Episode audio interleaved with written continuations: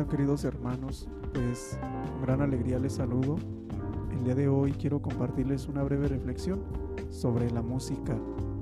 ¿Por qué sobre la música? Porque a lo largo de este caminar en el seguimiento del Señor he descubierto un poder muy grande en la música que creo estamos desaprovechando en muchos grupos de apostolado, en muchos grupos pues, de iglesia y esa música tiene tanta fuerza que si la aprovechamos podemos lograr muchísima, muchísimos buenos resultados en la evangelización.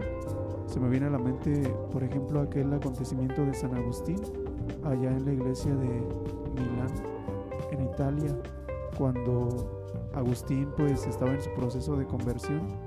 San Ambrosio era obispo de precisamente de de esa diócesis en Milán y cuenta que un día escuchó hablar de este obispo, pues de, Ambrosio.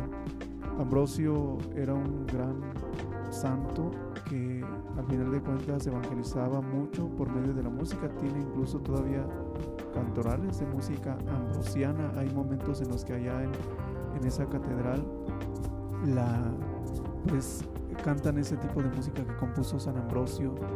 Vean qué riqueza hace casi 1600 años y aún está. Bueno, eh, a lo que quiero llegar es que San Agustín, cuando se acerca a esa iglesia, él mismo cuenta que escuchó a un coro cantar y dice, ese coro me hacía a mí adorar a un Dios que yo aún no conocía. Fíjense bien, ese coro con su música me hacía a mí adorar a un Dios que todavía yo no conocía. Y la música tiene tanto poder, queridos hermanos. Veamos, por ejemplo, en los centros comerciales. Cuando en un centro comercial les interesa que tú vayas y consumas de los productos que ellos venden, ponen música de algún modo tranquila para que en tu forma de de indagar sobre los productos, no, no lo hagas de una forma pues rápida, sino que te des el tiempo para estar ahí atendiendo, viendo, probando, consultando. Y si prestamos atención, cuando se acerca ya el tiempo de que van a cerrar esos centros comerciales, cambia la música, es un poco más acelerada, porque todos esos estudios de mercado se ha demostrado el poder que tiene la música. Fíjense bien, hasta para vender es un medio muy grande. Ahora bien, hace algunos años el Papa Pío XII publicó un documento precisamente llamado así, Carta Encíclica sobre la música sacra. Y explica la importancia de la música. Miren, voy a leerles un pedacito. Cuando puedan adquieran este documento, está en internet en forma virtual. Se llama así la música sobre la música sacra de Pío XII. Y dice así: entre los muchos y grandes dones naturales con que Dios, en quien se halla la armonía de la perfecta concordia y la suma coherencia, ha enriquecido al hombre creado a su imagen y semejanza, se debe contar la música. Fíjense, entre estos dones está la música, la cual, como las demás artes liberales, se refiere al gozo espiritual y al descanso del alma. Veamos esto, gozo espiritual y descanso del alma. De ella dijo con razón San Agustín, la música, es decir, la ciencia y el arte de modular rectamente para recuerdo de cosas grandes, ha sido concedida también por la liberalidad de Dios a los mortales dotados de alma racional. Nada extraño pues que el canto sagrado y el arte musical, según consta por muchos documentos antiguos y modernos, hayan sido empleados para dar brillo y esplendor a las ceremonias religiosas, siempre y en todas partes, queridos hermanos. Analicemos, por ejemplo, esos ritos incluso paganos de pues de, de algunos continentes, ¿verdad? Cuando en sus actividades querían darle realce al, a la actividad, se manifestaban con música, aunque si bien pareciera una música un poco no muy agradable, pero para ellos era muy agradable y les inspiraba entregarse totalmente a su Dios. El pueblo de Dios, librado milagrosamente del mar rojo por el poder divino, cantó al Señor un himno de victoria, y María, hermana del caudillo Moisés, en arranque profético cantó al son de, los tímpanos, acompañada por el canto del pueblo. Más tarde, cuando el arca de Dios fue conducida desde la casa de Obededón a la ciudad de David, el rey mismo, el rey David y todo Israel danzaban delante del Señor con instrumentos hechos de madera, cítaras, liras, tambores, cistros y címbalos. El mismo rey David fijó las reglas de la música y canto para el culto sagrado. Reglas que al volver el pueblo del destierro se restablecieron de nuevo guardándose luego fielmente hasta la venida del divino redentor. Y en la iglesia, fundada por el divino Salvador, ya desde el principio se usaba y tenía en honor el canto sagrado, como claramente lo indica el apóstol San Pablo cuando escribe a los de Éfeso, llénense del Espíritu Santo, recitando entre ustedes salmos e himnos y cantos espirituales. Y que este uso de cantar salmos estuviese en vigor también en las reuniones de los cristianos, indica el mismo con estas palabras. Cuando se reúnan algunos de ustedes canten el salmo, que sucedía lo mismo después de la edad apostólica de, lo atestigua Plinio, cuando escribe cómo los que habían renegado de la fe afirmaban que esta era la sustancia de la culpa de que les acusaban, que solían reunirse en días determinados antes de la aurora para cantar un himno a Cristo como a Dios. Queridos hermanos, la música es un regalo de Dios. Veamos esto, ¿acaso no los enamorados se enamoran con la música? ¿Acaso no cuando quien me está escuchando, si es casado casada, cuando te enamoraste de tu esposo, de tu esposa, ¿acaso no había canciones que te inspiraban? Eh, en todo este tiempo de mi vida, estos 34 años, solamente he conocido a una persona que no le gustaba la música. Y esta mujer, esta persona, reflejaba cierta tristeza y amargura en su interior y decía que a ella no le gustaba la música. Quizá era una patología, no lo podemos decir, ¿verdad? Él, tiene sus razones para que no le haya gustado la música, pero a todos los lugares donde he ido de misiones, la música me ha acompañado y he visto resultados grandes en asambleas de oración, en evangelización, hasta en el Santo Rosario, y no se diga en comunidades donde la música es para ellos algo solemne totalmente. Hay comunidades donde, que principalmente lo he visto en las zonas purépechas, donde la música es tan importante que pueden durar hasta una hora o dos horas danzando para Dios. En estas zonas de, de América del Sur, ¿verdad? También al sur del país, en Chiapas también y aquí entre nosotros. Pero estamos corriendo un riesgo grande, que no estamos explotando y aprovechando la música religiosa, católica. Si bien tenemos la música litúrgica, el canto de entrada, Señor ten piedad, aleluya, después de ahí no tenemos mucho gusto por la música católica y es música propiamente sacra. Queridos hermanos, el Espíritu Santo sopla de acuerdo a las necesidades, así nos lo decían en el seminario, en las, en las clases. De acuerdo a cada necesidad y a cada tiempo, el Espíritu Santo va suscitando carismas y dones. Pero aquí hay algo interesante. En estos años, grupos carismáticos han aprovechado muy bien esta música y han logrado grandes conversiones en personas, en niños, en jóvenes, en adultos, pero pensamos que esa música es solamente para esos grupos carismáticos y cualquier persona que no esté en ese grupo más bien prefiere escuchar canciones pues mundanas que en cierto modo no están mal. Claro, siempre y cuando vean la dignidad, muestren y rescaten la dignidad de las personas.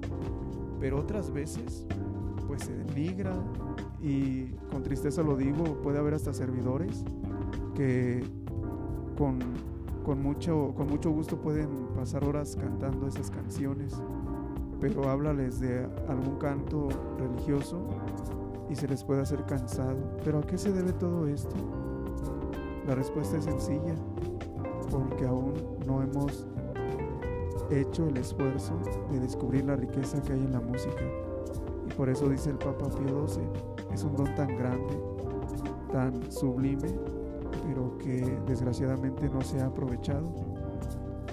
Dice así, en el número 3 de este mismo documento sobre la música sacra, restituida a la iglesia la libertad y la paz, abundan, abundan los testimonios de los padres y escritores eclesiásticos que confirman cómo los himnos del culto litúrgico eran casi de uso cotidiano. Más aún, poco a poco se crearon nuevas formas de canto sagrado. Nuevas formas, queridos hermanos. En la catequesis es tan importante que aprendamos a explotar estas maravillas de la música. He descubierto en los niños algo grande, una reverencia grande a los cantos religiosos no solo a los cantos litúrgicos, sino también a los cantos así sacros compuestos para Dios. Les cuento un testimonio. En una ocasión estaba en, Chiapas, recuerdo que estaba en Chiapas, y pues hay comunidades donde el castellano se habla muy poco, y sobre todo los jóvenes por la escuela, pero la gran mayoría no habla castellano, más bien hablan su idioma. Y estaba en una de estas comunidades y ya me, comentaban que pues tenía que estar al pendiente de la evangelización de niños, jóvenes y adultos. De algún modo los, los adultos pues comprendían un poco más, los jóvenes pues la música les, les ayudaba mucho, pero con los niños pues todos corrían para todos lados y, y dentro de la iglesia corrían para todos lados. Y como no me entendían en español, yo no sabía cómo, cómo decirles que se callaran, que se tranquilizaran. Y así estuve unos, unos minutos tratando de controlarlos y los niños corriendo hacia dentro de la iglesia, corriendo, jugando sin respeto y sin nada. Y pues recordé que yo a mí me habían prestado por ahí una guitarra, un, catequista, y la afiné rápido y, y, ya la, la llevé. Y al primer rasgueo de la guitarra, los niños hicieron silencio y voltearon a verme. Y luego yo comencé a cantar un canto que pues ellos no entendían nada porque pues no hablaban español. Pero me sorprendí mucho cómo cuando yo empecé a cantar los niños empezaron a tranquilizar y se me quedaban viendo nada más y se le quedaban viendo la guitarra. Y ya luego los hice pronunciar algunas palabras de los cantos y los niños comenzaron a cantar también. Y así los fui llevando a un momento de oración. Y ahí descubrí la gran riqueza que había en esas alabanzas. Ahora bien, yo que te recomiendo que, que hagas, te recomiendo que descubras ahora que tenemos tanta riqueza de artistas católicos que se han esforzado por componer, que nos adentremos en este mundo de la música católica, voy a compartir algunas alabanzas con la gracia de Dios. Hay muchísimos artistas católicos, ¿verdad? Que sin duda su letra es muy buena y con tristeza lo digo, hay veces que preferimos escuchar música pues protestante, ¿verdad? Música que se hace llamar cristiana y que no digo que esté totalmente fuera, eh, que sea herética, aunque muchas veces sí, pero hermanos, tenemos tanta riqueza nosotros, tenemos tantos talentos que puede, podemos promocionarlos, promoverlos y sobre todo me dirijo a los grupos que evangelizan. Podemos cantar música del mundo, ¿verdad? De artistas de renombre, incluso algunas veces hasta caemos en la idolatría. Y yo me sorprendo porque hasta en algún retiro podemos poner esa música. Y eso ha sido una de las causas, lo digo, y con tristeza también por la que muchos grupos no florecen.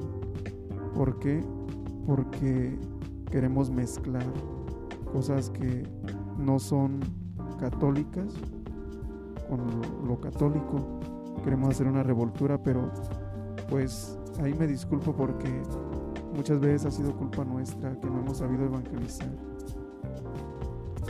Ahora bien, dice el Papa, según la tradición, nuestro predecesor, es decir, algún Papa, Gregorio Magno, recogió cuidadosamente todo lo transmitido por los mayores y le dio una ordenación sabia velando con leyes y normas oportunas por la pureza e integridad del canto sagrado.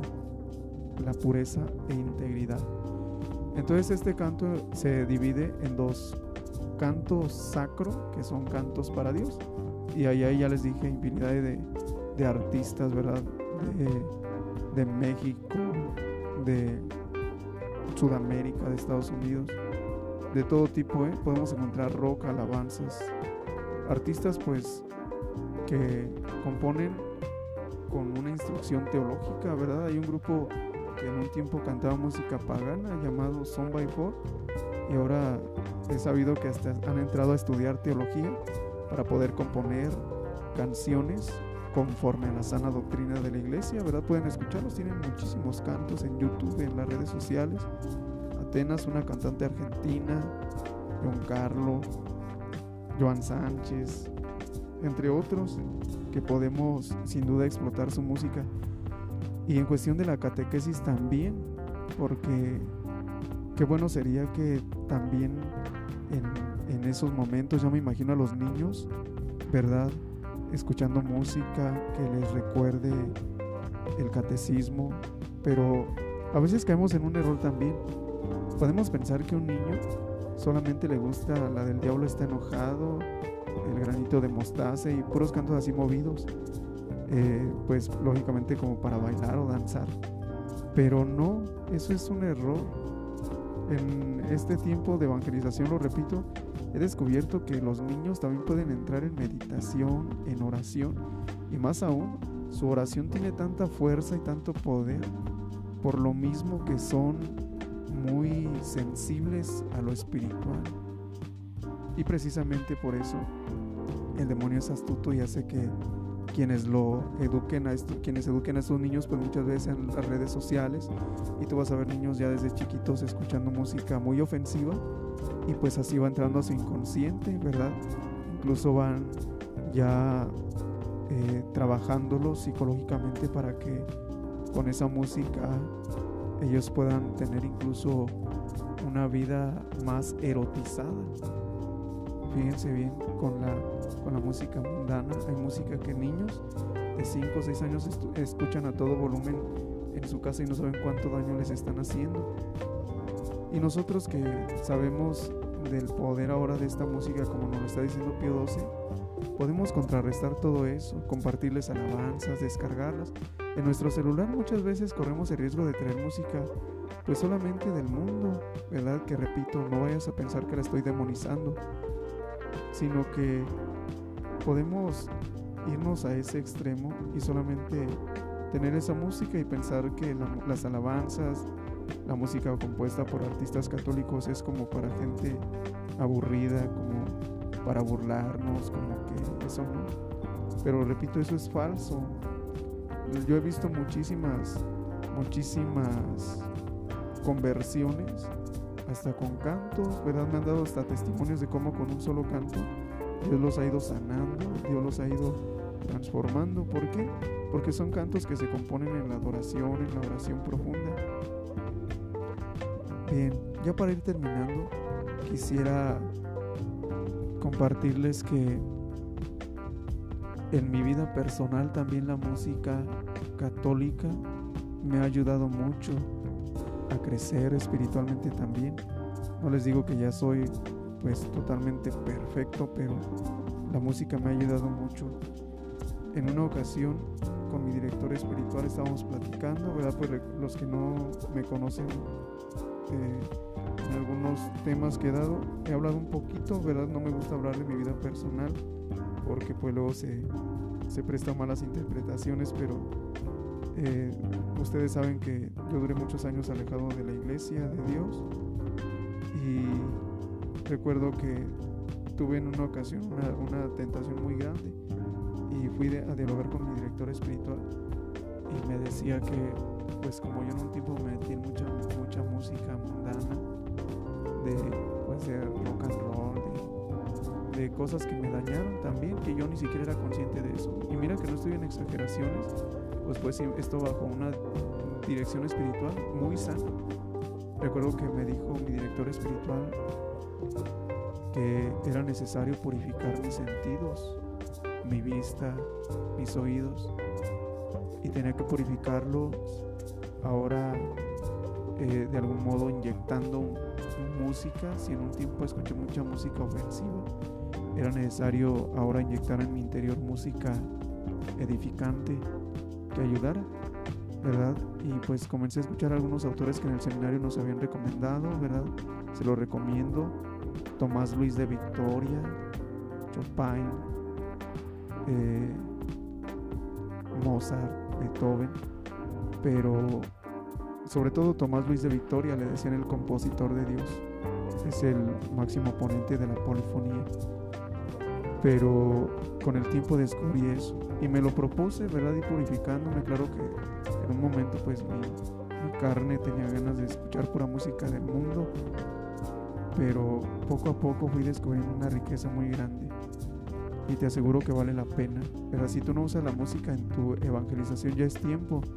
Queridos hermanos, a veces empleamos el dinero en muchas cosas que quizá son solo para la vanidad, son solamente para aumentar nuestro ego.